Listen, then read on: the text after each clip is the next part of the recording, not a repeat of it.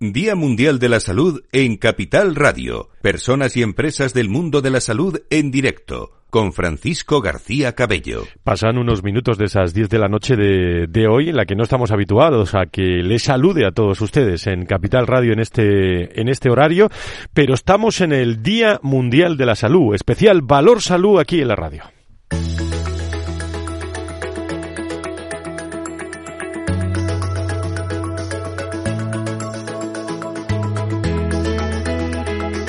En Capital Radio, Día Mundial de la Salud con Francisco García Cabello.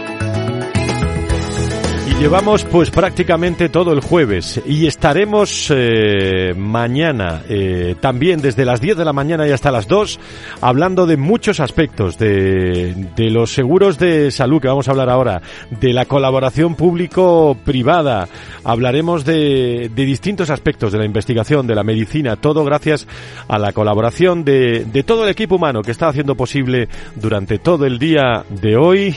Y mañana, insisto, este especial valor salud, salud para todos, que es el lema de la Organización Mundial de la Salud en esta jornada. Se celebra el viernes, eh, el Viernes Santo, pero lo estamos celebrando hoy en colaboración con ASPE y con IDIS. Y también con Vitas, con Rivera, con Hospitales Parque, con HM Hospitales, con Laboratorios Echevarne, con eh, hospitales eh, eh, San Roque, con HLA, con IMED, con La Paloma, con Recoletas, con muchas, con muchas personas que, que, están colaborando en este, en este programa que tiene todos sus rincones cuando hablamos con más de 40 profesionales en ocho mesas diferentes a lo largo de, de toda esta jornada. Y todas ellas tienen su importancia en el mundo de la salud, como la que vamos a afrontar referente a los seguros de salud. Empresas protagonistas en el Día Mundial de la Salud.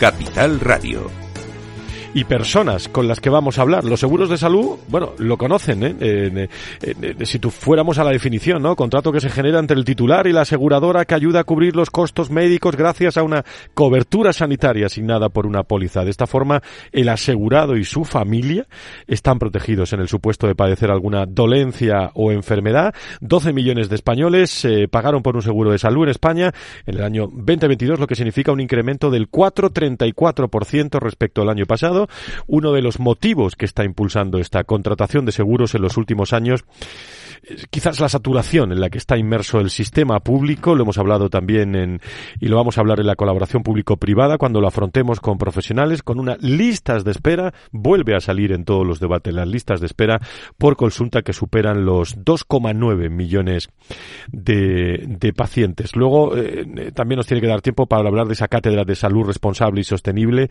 de la Universidad Complutense de Madrid, que ha puesto en marcha también la, la patronal de la sanidad privada, de ASPE. Podemos hablar de muchos puntos claves de medicina preventiva, de medicina predictiva, también de salud, eh, de salud mental con todos los invitados que paso a presentar en esta tertulia relajada después de, de todo, de todo el día. Eh, nos saluda el, el, doctor de Porres, don Enrique de Porres, consejero delegado de Asisa y presidente de la Comisión de, de Seguros de, de, de, UNESPA. No sé si digo bien, don, don Enrique. Del ramo de, del ramo de salud. Del ramo de salud, correcto. Eh, evidentemente, de, muchísimas gracias por estar con nosotros. Saludo también a Natalia Roldán, presidenta de, de AESTE. Querida Natalia, ¿cómo estás? Muy buenas noches, bienvenida. Buenas noches, Fran. Muchísimas gracias. Organización empresarial, carácter sectorial que abarca todo el territorio del Estado español eh, y que nace con la vocación, tú me matizas, de coordinar, representar, fomentar y defender los intereses empresariales y sociales comunes de los servicios y residencias para las personas dependientes. Así es, residencias y servicios del ámbito domiciliario también. Desde la prestación, ¿eh? Correcto. Eh, desde la prestación. Muchísimas gracias por estar con nosotros. Que, querido Antonio, Antonio Burgueño, director de, del proyecto Venture eh, y colaborador habitual desde los últimos ocho años con nosotros. Gracias por, por compartir esta charla con nosotros. Que se dice pronto. Un placer como siempre. Muchas gracias por estar y vernos. Eso es buena, buena señal y buena salud también, que nos vemos todos los años en los días mundiales de la salud. ¿eh? Sí, no, y seguimos, apre- seguimos aprendiendo cada vez que venimos. A lo mejor contamos algo también, pero. Seguro, pero aprendemos mucho. seguro. Eh, eh, Luis Mondicuti, secretario general de la Patronal de la Sanidad Privada en España. Pero Luis, buena- buenas noches. Buenas noches, Fran. Muchísimas gracias. Y saludo a David Pollatos, generalista molecular en Laboratorios Echevarne, que creo que está en línea con nosotros ya. Don eh, David, eh, encantado de saludarle. Muy buenas noches. Hola Francisco, ¿qué tal? Buenas noches. Aquí para colaborar lo saludo. Muchísimas gracias desde Laboratorios Echevarne por estar con, con nosotros. Bueno, si les parece, vamos a hacer una primera ronda. Tenemos un eh, cincuenta y pico minutos, 55 minutos casi para charlar sobre seguros de, de, de salud. Eh, yo quisiera hacer una primera ronda a todos nuestros invitados de, de, de- de cómo visualizan el futuro del seguro privado de, de salud y, y, bueno, si me apuran, qué modelo es el que en su opinión eh, bueno, debería prevalecer, teniendo en cuenta pues el perfil, la evolución, si quieren, sociodemográfica en nuestra población, la evolución, eh, Enrique, también de la, de la sociedad en general. Primeras opiniones. En, estos últimos años, el seguro, en contra de las expectativas, desde la crisis de 2008, se pensaba que un seguro que lo que hace es cubrir las necesidades de la población ante la enfermedad, eh, no tendría mucho futuro teniendo en cuenta las dificultades económicas de la población y que tenemos un seguro público que cubre universalmente con una cobertura bastante completa a toda la población del país. Pero el seguro de salud ha seguido creciendo a lo largo de estos años, desde la crisis del 2008, y ha seguido creciendo después de la pandemia, con una intensidad incluso mayor, porque parece poner en evidencia el deseo de acercarse a un trato cada vez más personalizado por parte de las personas cuando tiene necesidades relacionadas con la protección de la salud.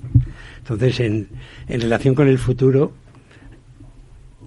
nosotros somos optimistas en el sentido de que consideramos que la demanda de la población por acceder a procedimientos de atención a la salud cada vez más personalizados son un buen indicador para el sector del seguro de salud, que en cualquier caso tiene también hacia el futuro que hacer modificaciones en relación con su funcionamiento actual. Fundamentalmente porque hoy en día en el sector del, se- del seguro de salud eh, los contratos suelen ser de duración anual renovable. Y claro, eso supone que una persona puede suscribir o no cada año el seguro de salud que tiene, puede cambiar de compañía y eso dificulta la posibilidad de que las compañías planifiquen la asistencia sanitaria a medio y largo plazo. Y todos somos conscientes en el ámbito de la salud la tendencia de, la medicina a controlar las enfermedades, incluso las enfermedades graves, y hacer- convertirlas en procesos crónicos. Por un lado la cronicidad y por otro lado el aumento de la edad media de vida hacen necesaria la planificación de la atención en salud a largo, a medio y largo plazo. Y para eso seguramente tendremos que entrar en modelos de aseguramiento de más largo plazo, por un lado.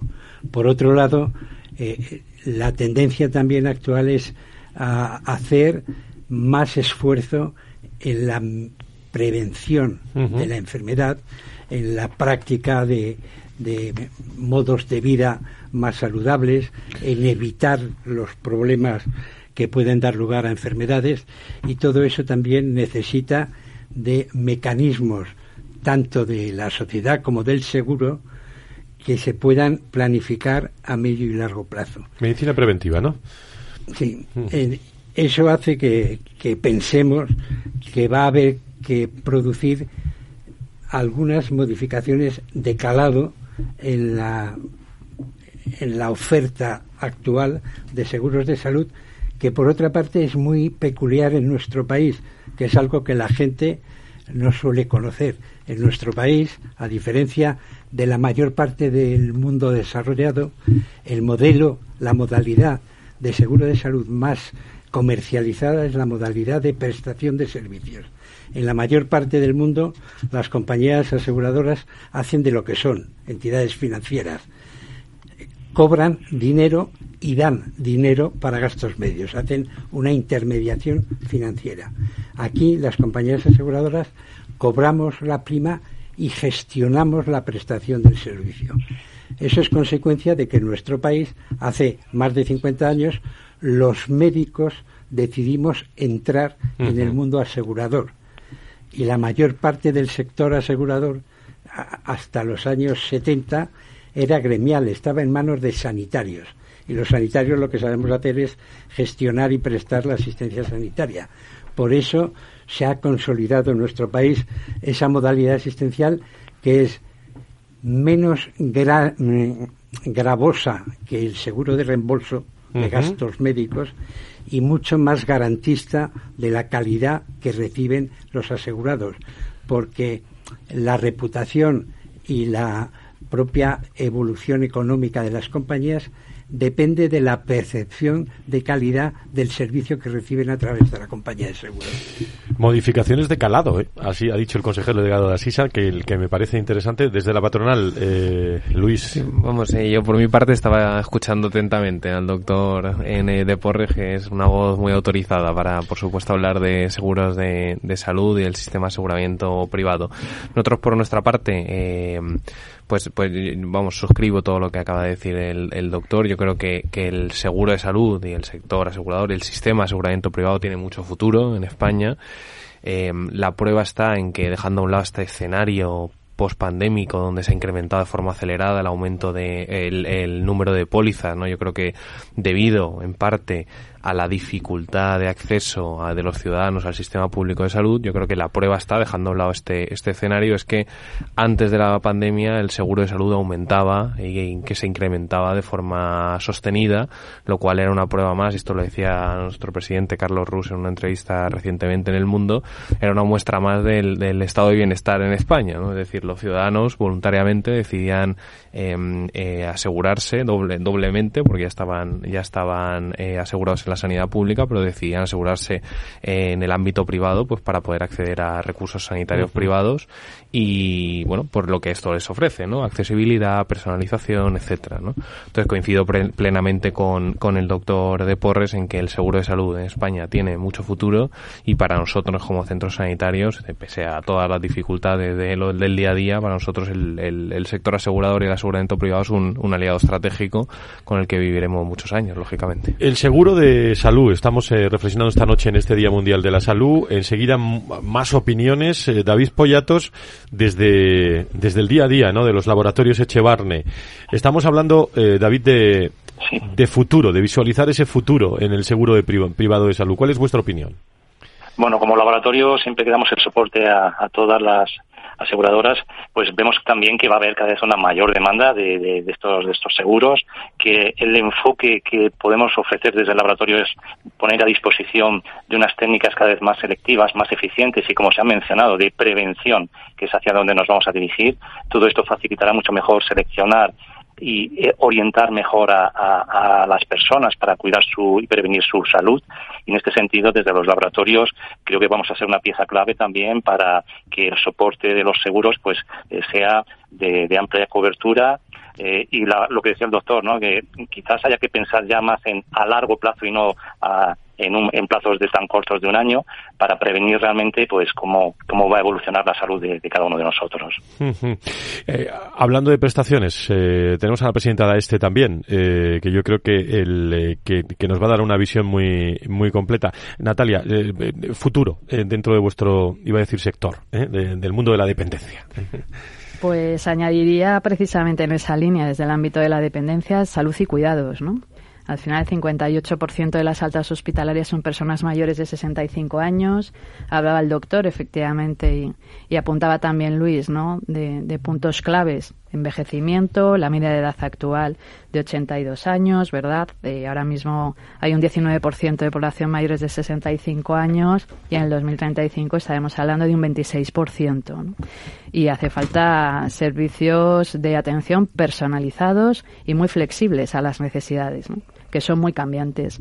En el ámbito de, la administración pública se están dibujando eh, bueno, pues eh, servicios especialmente rígidos y que en muchos casos van eh, casi en contra de las necesidades individuales de las personas. Y yo creo que el ámbito asegurador y a través de prestaciones de servicios tanto en el ámbito domiciliario como en el residencial bueno pues yo creo que hay una visión a medio largo plazo, que además es absolutamente necesaria para hacer una planificación, para estudiar tendencias, para hacer eh, bueno pues políticas realmente preventivas que permitan eh, de alguna manera bueno pues atender todas las necesidades que vamos a ir viendo a lo largo de los años, que serán francamente cambiantes. También la tecnología tendrá un papel importante que nos ayudará también a todos, ¿verdad?, a poder acceder de manera más rápida, eficaz y sobre todo que los profesionales estemos ahí donde podamos aportar valor. Luego quiero sacar el tema también del, eh, sobre todo a raíz de la pandemia, ¿no? Del bienestar emocional, psicológico, social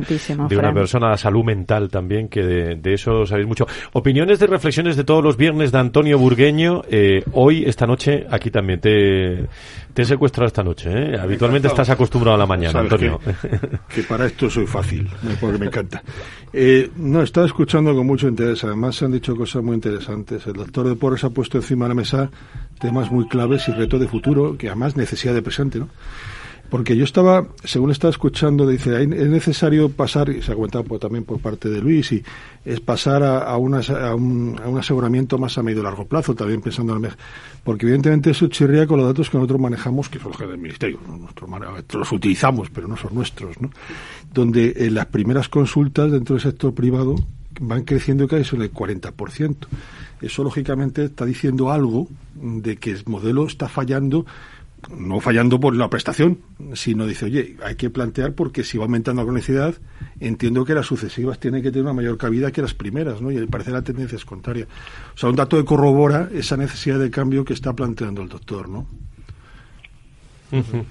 En, muchas ocasiones, eh, bueno, en muchas ocasiones no, eh, lo podemos afirmar que nuestra medicina, eh, lo hablamos mucho en Valor Salud, eh, se basa en, en, un concepto asistencial a la enfermedad más que a un perfil de, de prevención, de predicción, de predicción, de participación poblacional, en la gestión de la, de la propia salud. ¿Consideráis que el seguro privado de, de salud ha de evolucionar bueno, algo nos decía el, doctor Pérez también en este sentido. Y, y, cómo creen que puede hacerlo? Por entrar ya, hemos hablado de futuro, pero por entrar ya en los detalles que se puedan dar. Los ha dado, ¿eh? Pero por profundizar un poco en todas las áreas. Eh, eh, bueno, pues iba a decir nuestros nietos, nuestros hijos, ¿qué seguro van a contratar? Va a ser muy diferente. pero ¿en qué se va, en qué se va a basar, doctor Porres?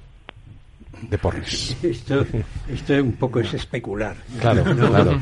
Pero si alguien puedo, tengo que preguntar es a usted. yo, puedo, yo, puedo, yo puedo expresar un deseo, un deseo desde un punto de vista, eh, porque soy médico, y desde un punto de vista sanitario, yo creo que el sector del seguro de salud tiene el reto de poder empezar a ofrecer planes de salud, porque nos encontramos como decía al principio, con un problema elemental que es que los seguros tienen una duración de un año y con contratos de una duración de un año es difícil poder hacer planes a medio y largo plazo. Pero hay algo más. El seguro de salud eh, de duración anual se tarifica en función del riesgo individual. ¿Qué quiere decir eso? Que se pueden ofrecer pólizas de seguro relativamente baratas a la gente sana y joven, que se supone que va a tener una incidencia de enfermedad baja. Pero hay que ofrecer pólizas de salud caras a las personas que más necesitan o van a necesitar la asistencia sanitaria cuando tienen más edad. El seguro, en ese sentido, eh, tiene un mecanismo regulador que dificulta el que se pueda de verdad cubrir las necesidades asistenciales a las personas por encima de los 70 años. Y ahora cada vez hay, como se acaba de decir, mucha más población por encima de los 70 años. Ese es un problema asociado al de la corta duración de los seguros actuales. Si uno pudiera planificar a largo plazo y ofrecer un plan de salud a 10 años o a 20 años, entraría en una situación en la que la persona empezaría a pagar desde que es joven hacia la edad más avanzada con una prima más nivelada, para no tener que pagar tanto cuando llegan más necesidades, porque ha hecho de alguna manera una acumulación del dinero que ha ido pagando durante los años en que no ha necesitado utilizar el seguro.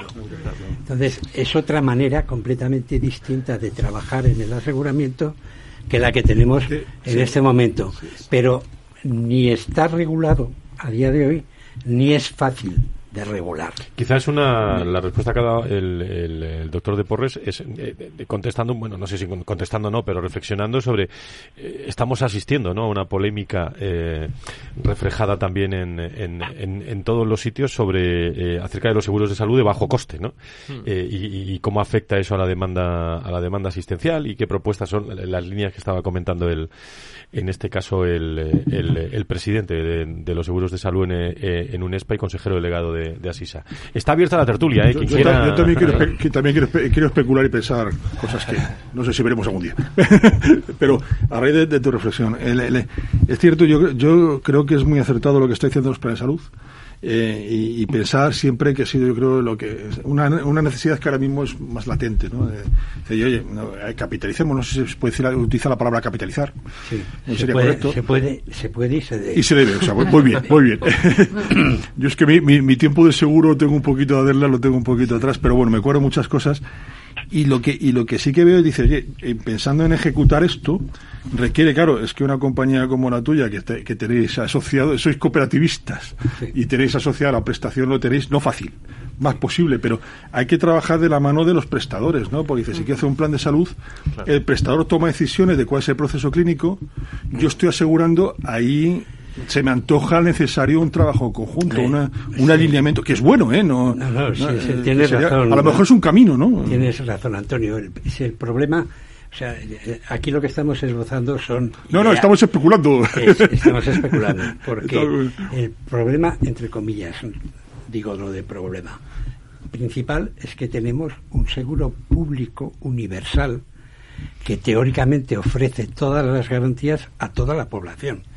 Entonces, en ese sentido es muy difícil cambiar modelos complementarios o alternativos porque dependen muy mucho de la propia evolución del sistema sanitario público. Por eso el tema no es fácil y por eso se ha consolidado este modo de hacer en el seguro privado de hacer seguros a corto porque de alguna manera no se tenía clara la posibilidad de evolución a la vista de cómo estaba evolucionando el propio sector público.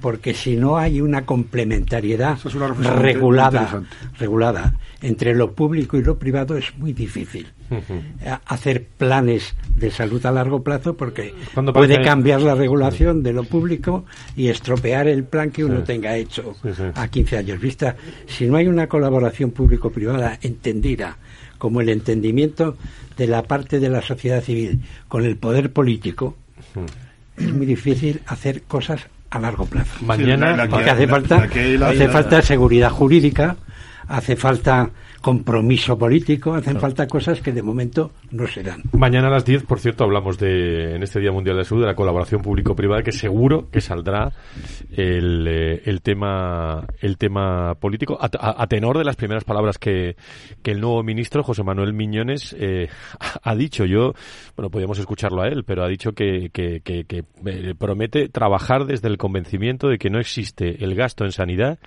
sino la inversión en, en, salud. Vamos a ver, son las primeras palabras del ministro Natalia desde este. Sí, hay, hay varios temas muy interesantes ¿no? que apuntaba ya el doctor. Eh, yo creo que, te, que, la, que la sociedad tenemos que ser muy conscientes de lo que nosotros podemos aportar en nuestro, nuestra concienciación y autocuidado, ¿no? Eh, y, el hecho de empezar a hablar de planteamientos de seguros de salud desde, desde la juventud, digámoslo así, ¿verdad? Y luego como vamos, vamos sumando años esa, a esa juventud, hace también eh, que tengamos unos planteamientos diferentes con respecto a nuestra salud y nuestro cuidado de futuro Y es importante esa labor de concienciación y educación sanitaria que, que prácticamente no existe o existe poco o cuando toca. Mucho más en el ámbito de los cuidados, yo creo que entonces eso eh, se agudiza muchísimo más. ¿no? Y con respecto a lo que decía Antonio, Absolutamente de acuerdo, ¿no? Yo creo que hay, hay dos temas que son fundamentales y es ese trabajo conjunto desde los prestadores de servicios que tienes esa realidad, ese conocimiento, esa información que te permite analizar tendencias, ver pasado, ver situación actual y ver futuro, que por cierto será el nuestro, ¿verdad? Y esa visión a medio largo plazo. Yo creo que uno de los hándicaps que tenemos y esa inseguridad jurídica es que, ah, bueno, pues eh, el, sistema eh, en este caso está especialmente politizado, ¿no? Y hay una visión muy cortoplacista. Y en este caso tenemos que hacer eh, progresión, una visión teniendo en cuenta que las necesidades van a cambiar de manera tan disruptiva como lo están haciendo ahora. Tendremos un pico importante de atención precisamente por la llegada del baby boom, que por otro lado luego bajará con lo cual tampoco tendría sentido hacer una planificación sobredimensionada, sino acorde a las necesidades puntuales en cada caso. ¿no? Eh, sé si eh, desde Laboratorios Echevarne, David, eh, ¿quieres añadir algo? Bueno, comparto un poco que es la necesidad de que tenemos que educar y informar bien a nuestros ciudadanos para que controlen más su control de, calidad de, sus, de su salud. Cada vez con la pandemia ha habido una mayor comprensión ¿no? de que nuestra salud es débil y que tenemos que protegerla. Esto nos, nos ayuda a tomar medidas y vemos que pues eh, a nivel comunicativo de todos los sectores tenemos que, facilitar ese, ese conocimiento y ese cuidado, poner a disposición esas herramientas que nos ayuden a conocer cómo estamos y cómo podemos prevenir los riesgos, no solamente acudir cuando ya tenemos el problema, si hay un accidente, pues bueno, ha ocurrido, pero si somos conscientes de hacia dónde podemos ir porque ya tenemos un riesgo, tomemos medidas previas y eso nos evitará. Y a nivel de los laboratorios vamos a poner a disposición herramientas cada vez más potentes con las nuevas tecnologías ómicas que nos permiten pues hacer chequeos de qué riesgos de predisposición tienen las personas y esto también nos ayudará a hacer una mejor planificación pues de las personas que están aseguradas pues los riesgos que tiene cada grupo de ellos y orientando y tomando medidas preventivas podremos conseguir pues también eh, destinar los esfuerzos y los recursos a los que realmente lo necesiten y focalizando estas estas inversiones. Gracias David. Estamos hablando del eh, bueno del presente y del futuro de los seguros de salud en este debate con voces muy acreditadas. Eh, yo quería insistir eh, sobre el tema de la de la salud mental, ¿no? como problema epidemiológico, asistencial, social de primer nivel especialmente, ya estaba ahí, ¿eh? pero digo especialmente a raíz de, de la pandemia y por la deriva de nuestra sociedad, que lo va a ser todavía más en el futuro, me da la impresión. ¿Cómo podemos afrontar todo esto en la situación desde el aseguramiento? Y, eh, y luego, que no se me olvide, porque el, tiempo pasa volado esta noche ¿eh? y nos, quedan unos minutos, me gustaría hablar también de tecnología digital. ¿no? Eh, sobre esto de, de salud mental, ¿qué, ¿qué me queréis contar? Doctor de Porres. Yo puedo, yo puedo contar, en este caso, la experiencia de nuestro grupo, que es un grupo asegurador, pero con una característica especial, precisamente por ser un grupo propiedad 100% de una cooperativa de médicos, tenemos una visión integral de las necesidades de salud de la gente. Y en nuestro grupo el tema de la salud mental a través del seguro, del aseguramiento, Eso es. lo tenemos lo tenemos bastante bien resuelto a día de hoy. Eh, no solo porque lo ofrecemos a nuestros asegurados privados, sino porque también tenemos unos compromisos adquiridos con el aseguramiento público, porque somos una de las compañías que desde sus inicios da servicio al mutualismo administrativo. Entonces nosotros desde hace 25 años, eh, más o menos, tenemos una estructura de atención a la salud integrada dentro de nuestra red propia y esa red se ocupa de la atención psíquica, eh, de la atención mental, de, la, de los ingresos hospitalarios necesarios cuando hay que ingresar a la gente por problemas de salud mental, incluso de la prevención. Tenemos un, un blog establecido por el equipo de que lleva el control de todos los dispositivos de atención mental, en el que pueden participar todas las personas todos los asegurados que quieran hacerlo y tenemos desde la pandemia para acá hemos eh, mejorado la capacidad de atención telemática. Es decir, hoy en día, tanto a través de videoconsulta como a través de chat, todas las personas que tengan problemas de salud pueden recurrir a nuestra red de especialistas en salud mental, psiquiatras, psicólogos, asistentes sociales, para poder resolver sus problemas de salud. Es decir, que a nuestro nivel hemos hecho un esfuerzo bastante importante para poder atender este tipo de problemas. Y qué importante es eso en B2B y en B2C también, ¿eh? Es decir, hablando de... Que se, puede, que se puede hacer. si se quiere hacer, se puede hacer. Yo, creo que se ha dicho aquí, ¿no? Que la pandemia ha cambiado, ha cambiado la concepción de la salud, ¿no? Por parte de la ciudadanía y estos, este tipo de servicios es algo que cada vez se demanda más, ¿no? Por, por, todos, los, por todos nosotros, ¿no? Em, nosotros eh, hace muy poco impulsamos una cátedra en la Universidad Complutense de Madrid, donde se definían los retos del aseguramiento privado.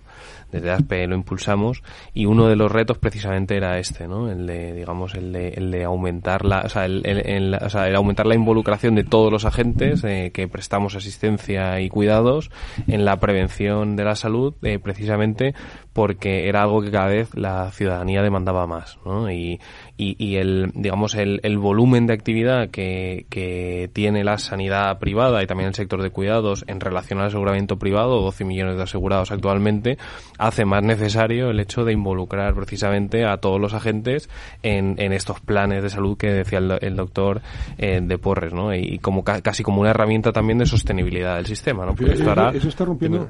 Perdón. No, no, que decía que, que, que Natalia que esto los toca de lleno. Absolutamente. La verdad es que tenemos un, un reto por delante, eh, bueno, que ya, ya veníamos in, intuyendo, ¿verdad? Eh, el propio envejecimiento, por un lado, de, de personas con enfermedades mentales crónicas, eh, bueno, que, que, hace años su, su expectativa de vida era menor, ¿no? Cómo envejecen y las necesidades que tienen, que en muchos casos, bueno, en muchos casos no, eh, necesitamos también de otro tipo de soportes, de servicios, uh -huh. incluso de perfiles profesionales en los, en los recursos que hoy por hoy se tienen diseñados, ¿no?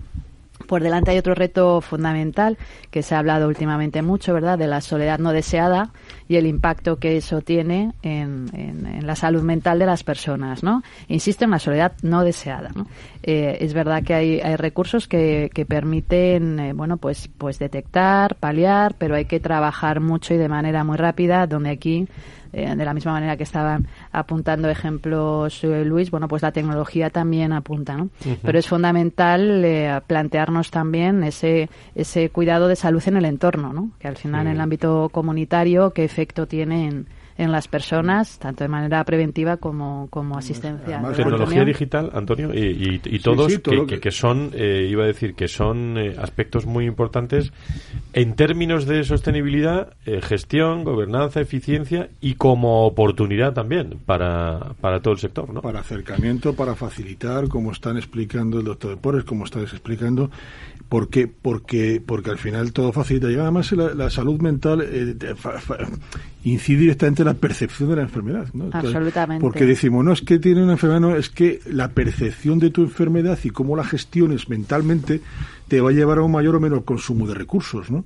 y, a una menor utilización de los servicios ¿no? por tanto y la también, eh, yo me estaba acordando antes de ayer, hace unos cuantos años, cuando lanzamos el proyecto, cuando lanzamos uh -huh. el producto de mi salud, muy interesante porque se sacó reembolso con eh, posibilidad de aseguramiento, o sea, de, coger el cuadro médico.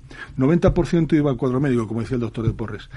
Y, eso, la libertad está muy bien, hay que mantenerla, pero alinear los intereses y, la, y, y, la, eh, ayudar al, al, al, asegurado hacia unos planes de salud, hacia un alineamiento de los procesos asistenciales, me parece una gran propuesta.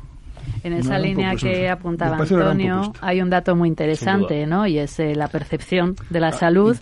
En el ámbito de los mayores, el 50% perciben que tiene una buena salud frente a prácticamente el 83% del resto de la población, ¿no? Entonces, efectivamente, como, como mi percepción de cómo estoy, de cómo me encuentro, me hace consumir más o menos recursos en el ámbito de la salud es fundamental, con lo cual hay mucha propuesta de trabajo. De las sociedades desarrolladas, es, es paradójico en las sociedades con menos nivel de información y con menos poder económico, el gasto sanitario es más bajo.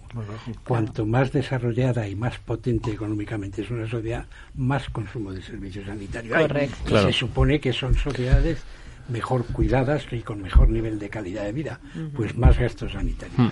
Yo me quedo ahí con, con, dos retos que se han dicho aquí. Por una parte, el reto regulatorio, que es un reto difícil, es decir, el sector asegurador es un sector altamente regulado y necesita de una regulación que le permita eh, tener un alcance más amplio, una regulación que también necesitan otros agentes. Los, el centro, los centros sanitarios, por ejemplo, necesitan también una regulación de este tipo porque al final la inversión que se hace en tecnología y muchos otros aspectos también demandan, digamos, esa, esa estabilidad en el futuro. Y por supuesto también los, los pacientes, porque al final esto vendrá, será, será en su beneficio. Ese es el primer reto. El segundo creo que es todavía más difícil, es el de la reflexión que hacía el doctor de Porres eh, relacionada con la colaboración entre el ámbito público y privado en, en, digamos, en tener un plan de salud conjunto para la población, ¿no? Y ahí me pregunto si, si, si, si, si el ámbito público puede ponerse, digamos, puede tener ese plan por sí mismo, ¿no? Eh, como primer paso ¿no? Porque hablaba de una visión cortoplacista. Eso, tiene que venir de una reflexión política y de un cambio en la regulación legislativa, que es al final un cambio de la voluntad política porque desde el, desde el corporativismo de un sector no surgen esos movimientos. pero, me pregunto, igual que existen los planes de pensiones alternativos de la privada, ¿no puede existir eh, un plan eh, la regulación actual? ¿Cabe decir, oye, vamos a, lanzar como un valor añadido importante aseguramiento a prestador un plan de salud eh, alternativo? Em, cabe, tendría sentido, estamos especulando. Seguimos especulando, pero, me lo pregunto. si no hay si no hay una facilidad desde el poder político legislativa, no es fácil que se produzca ese cambio. Hay que tener una ¿Me vais a permitir que le haga una última reflexión al doctor de porque se tiene que, ya, ya, ya, lo, ya, lo, he retenido demasiado, ¿eh? Por hora. sí, sí. Adelante. Yo quería hacer en relación, sí, en uno de los puntos que todavía prácticamente no hemos tratado, que es el de la innovación tecnológica, Eso es. no tanto la digitalización. Quiere decir que, que creo que conviene la innovación. Creo que conviene diferenciar. Es decir, el sector eh, sanitario es un sector con alta capacidad de innovación tecnológica. Es uno de los sectores que incorpora con relativa velocidad la innovación tecnológica que se produce a nivel internacional. Eso es una cosa de la que podemos hablar. Otra cosa es la digitalización. La digitalización es una parte de la innovación tecnológica que lo que está haciendo es facilitar la gestión de los datos y de la información que se manejan en sectores, por ejemplo, tan complejos como el sanitario. Entonces, la digitalización no es, no es que sea algo potencialmente alcanzar, es que es obligatorio. tenemos la obligación todos en los centros sanitarios y en las aseguradoras de facilitar la vida a la gente. Si ya hay herramientas que permiten que a través de un móvil podamos realizar todas las gestiones posibles para hacer un viaje al extranjero para que sea, debemos de ser capaces de que la gente pueda hacer las gestiones administrativas que tiene que hacer con la aseguradora o las citas en el hospital eh, para el acceso, hacerlas todas a través de... Y hoy en día la, la tecnología lo permite. Por lo tanto, la digitalización en ese sentido, en el sentido de facilitar las, eh, eso es obligado. Pero la otra innovación es, es fundamental, pero esa otra innovación tiene otros requerimientos, tanto de formación de la gente como de capitalización de las inversiones, que son importantes. Estamos asistiendo al inicio de la robótica en el sector sanitario, al inicio de la genómica en el sector sanitario, al inicio de la, la nanotecnología en el sector sanitario. El impacto que todas estas nuevas nuevos desarrollos de la ciencia van a producir en el sector sanitario son difíciles de prever a corto plazo, porque van a cambiar fundamentalmente cómo entendemos la atención a los problemas de salud de la población. Mm. Y yo podría poner algún ejemplo de los que me han llamado la atención. En el ámbito de la salud mental se lleva trabajando tiempo en tratar de conocer el funcionamiento del cerebro, por poner un ejemplo.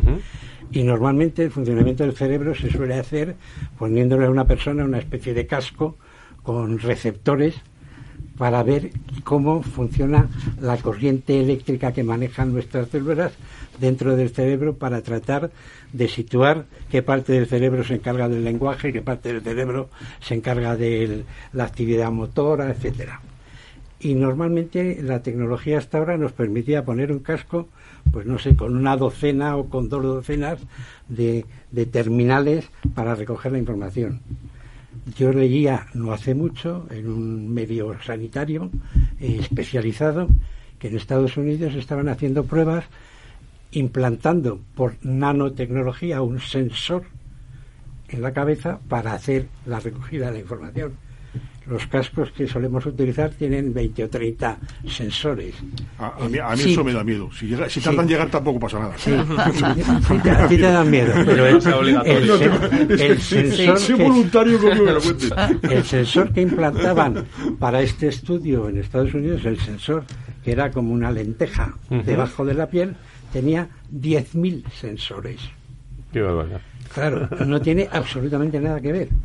Esto todavía está en fase de investigación, de experimentación, pero vamos a ver cosas que no nos podemos ahora mismo ni imaginar. Absolutamente. Y que yo le agradezco mucho que los plante, que, la, que las plantee en esta tertulia, porque el Día Mundial de la Salud del año que viene eh, quizás veamos muchas más. Sí, un, un ejemplo facilito. Adelante. Esto lo he recibido cuando ya estaba aquí a las nueve y pico de la mañana. Es la información de cómo está la actividad en cada uno de los centros del grupo. O sea, en cada uno de los centros del grupo. Estoy viendo una foto con, con Sí, sí, ¿no? y cada uno de estos son indicadores. Indicadores. Del tiempo en de urgencias pediátricas atendidas, urgencias de adultos atendidas. una, foto completísima. duración del proceso de alta. ¿eh? pues debe haber como 60 indicadores que me pueden proporcionar cada mañana desde todos los centros de nuestro grupo, porque ya tienen un sistema integrado informático digitalizado que permite que yo tenga la información. Doctor de Porres, eh, don Enrique, consejero delegado de, Asisa y presidente de, de UNESPA, del área de seguros de salud, eh, muchísimas gracias, buenas noches y y seguimos escuchando y, analizando y, viendo la evolución del sector de los seguros de salud que será mucha en los próximos en los próximos meses. Encantado, muchas gracias. Muchísimas gracias, muchísimas gracias. desde a este, eh, Natalia, eh, desde vuestra vuestra visión, ¿dónde va a estar, digamos, eh, hablando de innovación, ¿no? Y, quiero insistir en la tecnología y en, eh, el bienestar, eh, porque vivimos más años, eh, vivimos más años. ¿Dónde va a estar el reto, la innovación? Por, por poner el punto y seguido, estamos en la recta final. El reto va a estar fundamentalmente en acompasar las necesidades de las personas de manera muy rápida con la prestación de servicios, recursos de salud y de cuidados que requiramos las personas. ¿no? La tecnología, aunque pueda suponer muy, muy futurista los planteamientos, ¿no? Pero es cierto que ahora mismo todos somos consumidores de tecnología, además lo somos de manera individual, ¿no? Que llevamos dispositivos que van recogiendo información eh, que van a permitir bueno pues hacer un, bueno pues una monitorización al final de, de, aspectos de las personas que nos van a dar muchísima capacidad de reacción de prevenir de anticiparnos y además lo vamos a hacer eh, de manera independiente y buscando efectivamente alternativas privadas que me den respuesta en ese sentido a lo que yo estoy buscando, ¿no? Eh, pensemos también, y no lo hemos tocado aquí, pero la importancia que tiene eh, la evolución de las smart cities. Mm. Esto es una realidad y eh, va a ser un uso masivo de tecnología que nos va a permitir, insisto, anticiparnos y prevenir, sobre todo en materia de salud. Y esa, esa inversión que al final hacemos en salud, estamos apostando por la cronicidad, ¿verdad? Pues de manera paralela hay que hacerlo por los cuidados. Pues los cuidados al final eh, bueno, pues es el continuo que estamos buscando. No tendría sentido hacer inversión en salud y luego no hacerlo en cuidados, ¿no? Vamos a vivir más y luego eh, que las personas no, no, puedan ser atendidas, ¿no? Con lo cual, eh, bueno, pues los retos van a ser muchos. Yo creo que coincido con el doctor que en muchos casos hoy por hoy es difícil de, de, de, de prever. y por eso mm, esa visión a medio o largo plazo. Nosotros desde este reclamamos eh, que la única manera de poder avanzar en el ámbito de lo político es con un pacto de Estado y que realmente permita eh, a los que estamos cerca de la realidad, del ámbito de la salud y de los cuidados, dibujar hojas de ruta que tengan sentido y que vayan acorde, bueno, pues a todos los cambios, tanto sociales, demográficos como tecnológicos que están produciendo. Gracias, Natalia. Eh, David Pollatos, como genetista también molecular en laboratorios Eche Barne, eh, ese reto, ese reto final, desde vuestra experiencia eh, como laboratorios Echevarne, el, ¿dónde, ¿dónde está para poner, para poner el punto y seguido en este debate? Pues bueno, estamos viendo que eh, a nivel tecnológico hay una rapidez enorme. no dejamos de generar datos, de tener un mejor conocimiento de todo nuestro organismo. Cada vez son más los biomarcadores que identificamos. Sabemos, por ejemplo, a nivel farmacogenético cómo el tratamiento terapéutico de un medicamento puede ser beneficioso para una persona y no para otra. El poder identificar con tiempo esto ya es muy, muy, muy bueno. Llegamos a nivel del estudio, de, por ejemplo, del microbioma, que tiene tanta implicación y cómo regula en muchos aspectos, tanto eh, neuronales, de salud, Alzheimer, el estudio de la microbiota, estos microorganismos que nos comparten. Toda esta tecnología y todos estos datos habrá que agruparlos, hacer grandes bases de datos y reportarlos en herramientas útiles para nuestro cuidado y, y nuestra atención y nuestra prevención. O sea que en este sentido, a nivel de laboratorio, hay también una gran revolución y disponemos de una cantidad de información y crecimiento importante para ponerlo en ayuda y en apoyo a, todo el cuidado de la salud. David, eh, muchas gracias eh, por estar con nosotros eh, desde Laboratorios Echevarne. Eh, no sé si alguien quiere decirle algo a, David. Sí, yo por, por corroborar lo que está comentando ahora mismo, tuve la oportunidad de, de, mm, de, asistir a un pequeño evento que se organizó en sus oficinas y en su laboratorio y la verdad es que, que, uno puede percibir que la tecnología ha llegado para quedarse. Funciona, Sí, funciona. y hay determinadas cuestiones que son, vamos, que son muy llamativas y que, que no te puedes imaginar, ¿no? Que, que, digamos que la tecnología pudiera hacer que el trabajo se organice de esa forma en ese ámbito concreto como es un laboratorio.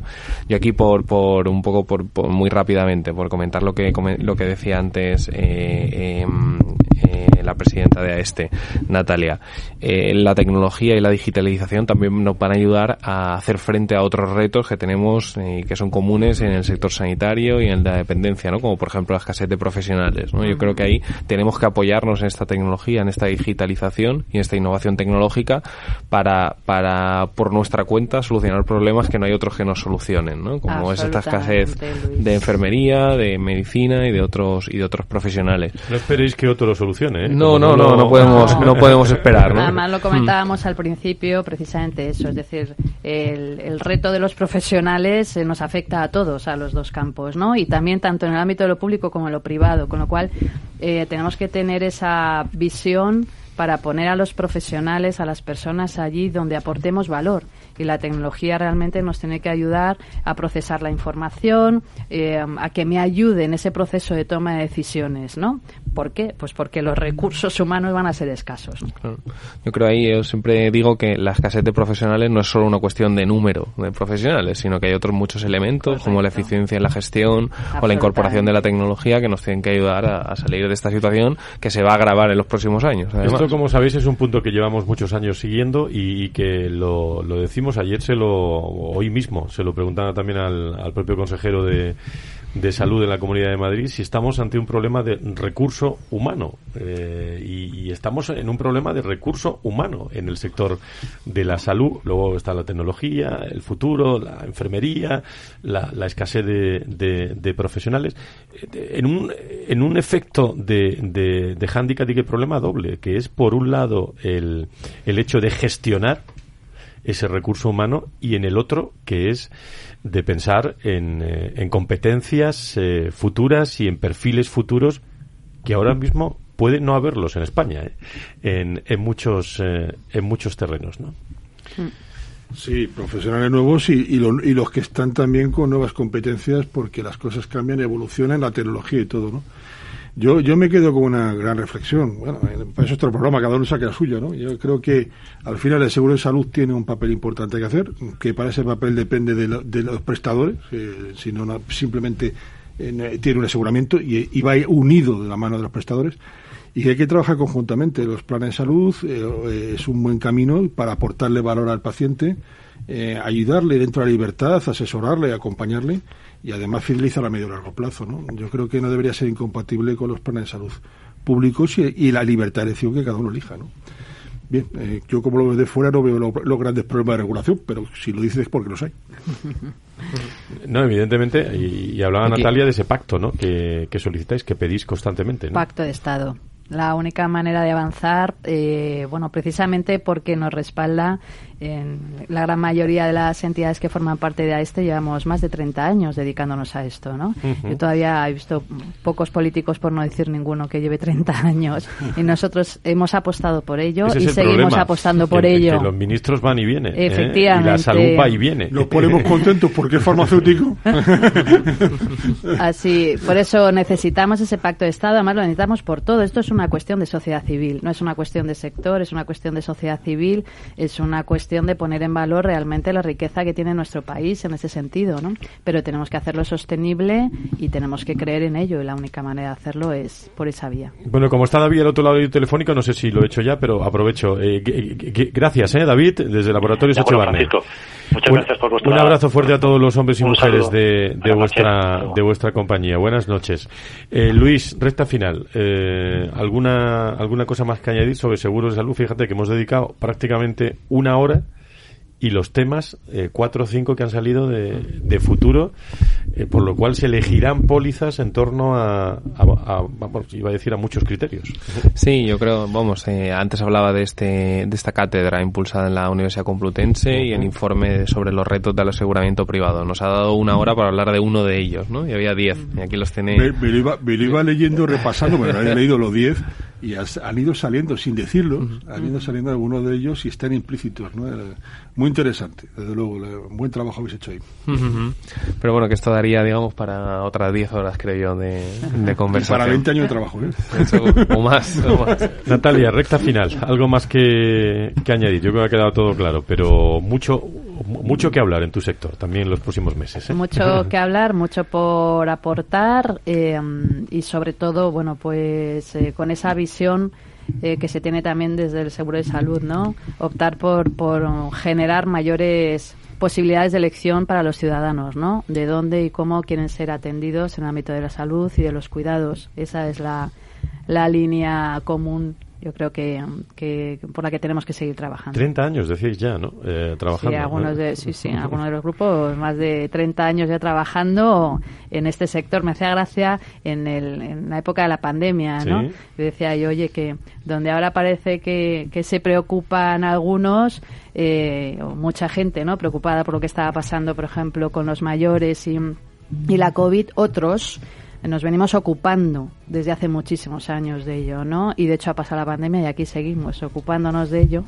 y no por todos cierto, preocupados. Nunca, nunca ha preocupado que, que, que, la gran mayoría, la gran mayoría de los prestadores sean, sean privados y si no ha preocupado es porque las cosas estaban funcionando. Efectivamente. Eso en la sanidad sí, ahí no, los mayores también, y, está, y pues porque funciona. Antonio, muchas gracias por estar con nosotros, eh, como siempre. Eh, Luis Mendicuti, muchísimas gracias desde, desde ASPE. Natalia, desde la presidencia de este, muchísimas gracias por estar con nosotros. Un placer, Fran. Eh, y gracias a Laboratorios Echevar y bueno, y gracias a todos. Estamos en el Día Mundial de la Salud, lo que nos espera lo que nos espera mañana, durante toda la, la mañana. Buenas noches, eh, sigan en sintonía de Capital Radio y mañana a las 10 estamos puntualmente en este Día Mundial de la Salud, especial Valor Salud.